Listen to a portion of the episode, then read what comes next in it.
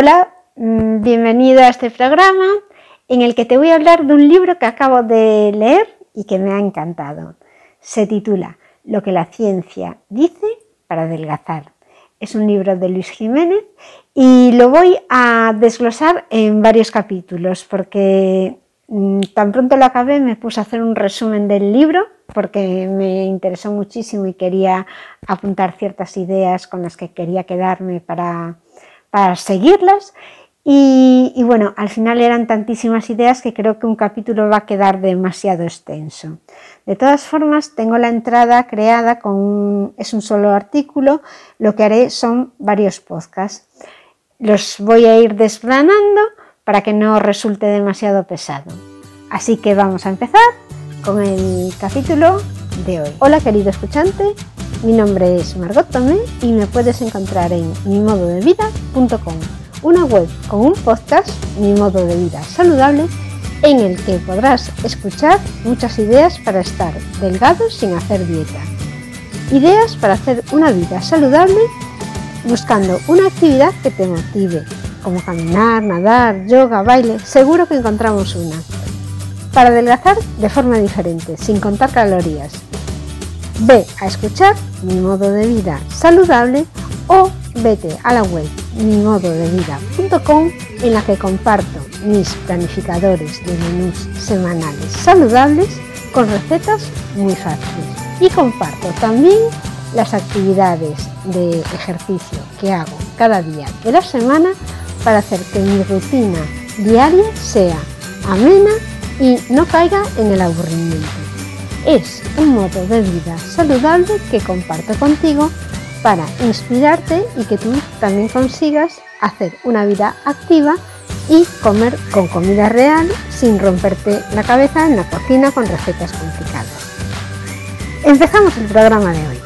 ¿Cómo actúan las grasas en nuestro organismo? Las grasas no son las culpables de la obesidad. En el primer capítulo de este ciclo ya hablamos de, las grasas y que las grasas no son el factor clave que nos hace engordar, que estuvieron demonizadas durante muchos años y que además se ha demostrado que las dietas bajas en grasas no son eficaces y al final la gente que hace una dieta mm, controlando las grasas vuelve a engordar. La principal aplicación de la grasa que comemos, grasa que encontramos en los alimentos, es un uso de combustible para que nuestro cuerpo pueda obtener energía. La comemos normalmente en forma de triglicéridos, colesterol y fosfolípidos, la digerimos y la absorbemos mediante complejas reacciones químicas en las que intervienen multitud de componentes. Después las almacenamos en nuestras células y posteriormente las quemamos para obtener energía y esto es lo que nos da la posibilidad de seguir viviendo. Además del aporte energético a nivel estructural, las grasas proporcionan un aislamiento térmico y protección física y mecánica de diversos órganos. Y a escala microscópica, las grasas también cumplen otras importantísimas funciones. Por ejemplo, las grasas forman parte de la membrana de las células, la que regula la entrada y salida de nutrientes y modula el, el flujo compuesto que hace posible la actividad celular y biológica. Las grasas también disuelven las vitaminas liposolubles, esto es una función súper importante, y juegan un importante papel en temas como el control de la inflamación de tu organismo o el intercambio de iones. La carencia de grasas tiene graves efectos sobre la salud. Si este macronutriente se retira totalmente de la dieta, se produce un retraso en el crecimiento, dermatitis, lesiones renales y muerte prematura. Las grasas. Podemos distinguir las buenas, las malas y otras grasas saludables. Las grasas trans e hidrogenadas son las malas y salvo estas solo podemos hablar de grasas saludables. Una vez que tenemos esto claro, porque es bien fácil, las grasas trans e hidrogenadas, es decir, las que han sido preparadas por la industria, son las que no podemos tomar. Y a partir de aquí hay otras grasas que son de distinto tipo y que sí son saludables. Vamos a ver cuáles son esos tipos. las grasas saturadas, que son las más desprestigiadas dentro de las saludables. Las grasas saturadas realmente están formadas por diferentes tipos de ácidos grasos, tales como el ácido palmítico, el ácido láurico, el ácido esteárico y el ácido mirístico. Y se cree que diferentes proporciones de cada uno puede tener efectos diferentes en los indicadores de riesgo cardiovascular. Si comes alimentos naturales, comerás grasa y lo más probable es que no tengas ningún problema de salud por ello, porque las comerás en la proporción apropiada y desde la fuente más adecuada. Como hemos visto al hablar de las proteínas, es importante comer carne de todo tipo, prioritariamente de aves. La carne de buey, de vaca, de ternera, de cerdo y la de aves, todas ellas tienen grasas saturadas, pero en cantidades moderadas, entre un 5 y un 10% en peso. Ocurre igual con los productos lácteos enteros. También contienen grasas saturadas, pero si se toman con sentido común y con moderación, una o dos raciones al día, no vas a tener problema y no tiene por qué ser negativo.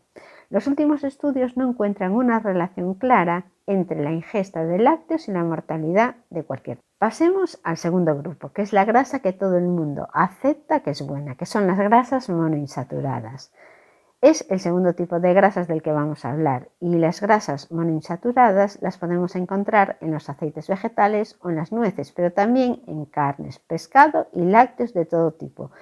Y están mezcladas con las saturadas, porque el problema es que en la naturaleza las cosas no las podemos disociar tan fácilmente.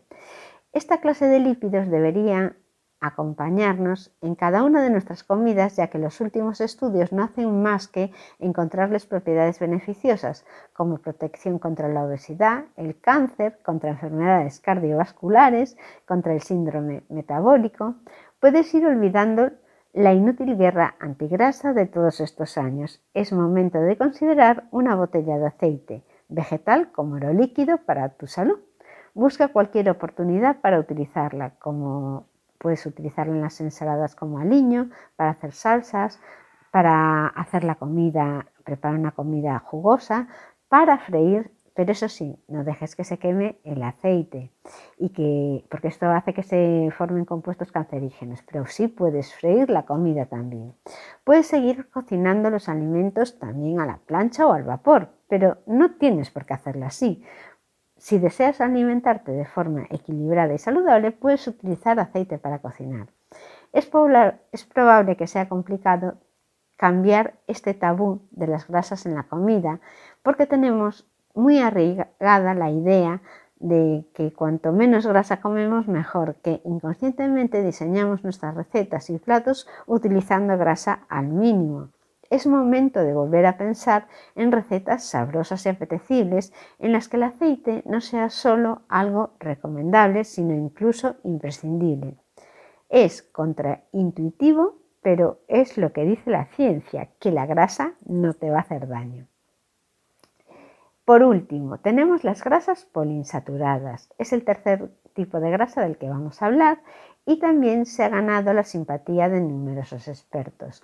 Los ácidos grasos poliinsaturados, entre los que están los muy conocidos omega 3 y omega 6, destacan precisamente por la notable relevancia mediática que han logrado durante estos últimos años. La fuente más directa de ácidos omega 3 y 6 es el pescado azul y en el mundo vegetal lo más habitual para encontrar estos ácidos son las nueces o el lino.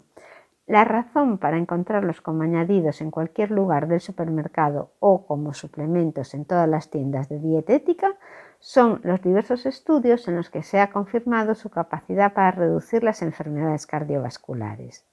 Aunque los resultados son significativos y merecedores de ser tenidos en cuenta, hay que aclarar que tampoco son milagrosos. En el mejor de los casos se calcula que por cada 5% de energía que se ingiere mediante ácidos grasos poliinsaturados, el riesgo podría descender un 10%.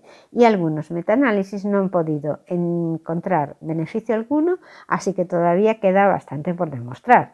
La industria alimentaria ha querido sacar partido de estos resultados y explotar estas propiedades, inundando el mercado con los llamados alimentos funcionales. Estos alimentos contienen componentes añadidos, como por ejemplo los ácidos omega 3 y con la publicidad pretenden que van a mejorar la salud, evitar enfermedades, pero de momento son poco más que productos bastante normales y notablemente más caros, porque no se ha demostrado la efectividad en ningún estudio riguroso. Así que no te dejes engañar. Toma productos saludables que tengan este tipo de, ácidos, pero no hace falta que compres ninguno del supermercado que te lo esté vendiendo como algo excepcional. Eso sí, come nueces sin miedo. No hay demasiados alimentos cuyos efectos hayan podido ser aislados en los estudios, porque es muy complicado dada la flexibilidad y versatilidad de nuestro metabolismo para conseguir sus objetivos, obtener energía y sintetizar compuestos de muchas maneras. Sin embargo, hay una cantidad excepcional de estudios que relacionan los frutos secos, sobre todo las nueces, con resultados favorables para nuestra salud. Se ha observado que no están los frutos secos relacionados con la obesidad. Más bien al contrario, ayudan a evitar el sobrepeso. Su bajo índice glucémico y su alta capacidad saciante es probable que tengan mucho que ver en ello. Por otro lado, las personas que los consumen asiduamente parecen obtener gran cantidad de beneficios, ya que tienen menos probabilidades de sufrir enfermedades cardiovasculares, diabetes y tienen menos resistencia a la insulina. La razón de todas estas ventajas reside en que los frutos secos son paquetes muy ricos en macronutrientes y también contienen gran variedad de vitaminas y minerales, junto con un alto contenido de ácidos grasos poliinsaturados, sobre todo de nueces. Son, por lo tanto, un alimento realmente valioso. Las nueces y otros frutos secos pueden añadirse a gran variedad de ensaladas y de guisos, pero sobre todo son una excelente opción para tomar entre las comidas principales, por ejemplo a media mañana o por la tarde, acompañadas por ejemplo de jugosas frutas, pues son muy eficaces para aliviar el apetito y los antojos y llegarás a la comida principal con menos hambre. También son una buena opción como postre porque pueden ayudarte a mantenerte alejado de los dulces y de las tartas, por ejemplo. Están exquisitas acompañadas con yogur, con nata o con kéfir. A mí me encantan con kéfir. Y hasta aquí el programa de hoy. Recordarte que toda esta información la he sacado del libro de Luis Jiménez, Lo que dice la ciencia para adelgazar de forma fácil y saludable. Os dejo el enlace para el libro en las notas del programa y te recomiendo que te hagas con un ejemplar y lo pongas en tu mesilla de noche para poder conseguir adelgazar y no volver a subir peso. Este libro me ha gustado tanto, tanto, tanto que queda pendiente que realice otro artículo en el que te voy a hablar sobre cómo diseñar la dieta perfecta según nos recomienda este autor, Luis Jiménez, porque nos va a decir, sin decir exactamente qué menús debemos tomar, los alimentos que debemos introducir en cada una de las comidas del día. Hasta el próximo programa. Hasta aquí mis consejos para hacer vida saludable en este entorno insaludable. Tengo muchos más. A lo mejor tú tienes alguno que te funciona y quieres dejármelo en los comentarios. Te aseguro que será muy bienvenido. Siempre me gusta aprender. Si quieres saber más de cómo yo me las ingenio para comer sano y hacer ejercicio con poco tiempo disponible, te invito a que te suscribas a mi blog, mimododevida.com. Ya sabes, suscríbete al blog o a mi podcast y activa las notificaciones para que te avisen de los nuevos capítulos. Pero hazlo ahora porque después te vas a olvidar. Puedes también dejarme una reseña y algún comentario bonito. Esto es todo por hoy, mis queridos escuchantes. Este podcast ha llegado a su fin. Si quieres ver la versión en vídeo, puedes hacerlo en YouTube, en el canal de Margot Toño. Nos vemos en el próximo capítulo. Muchísimas gracias por escucharme y hasta luego.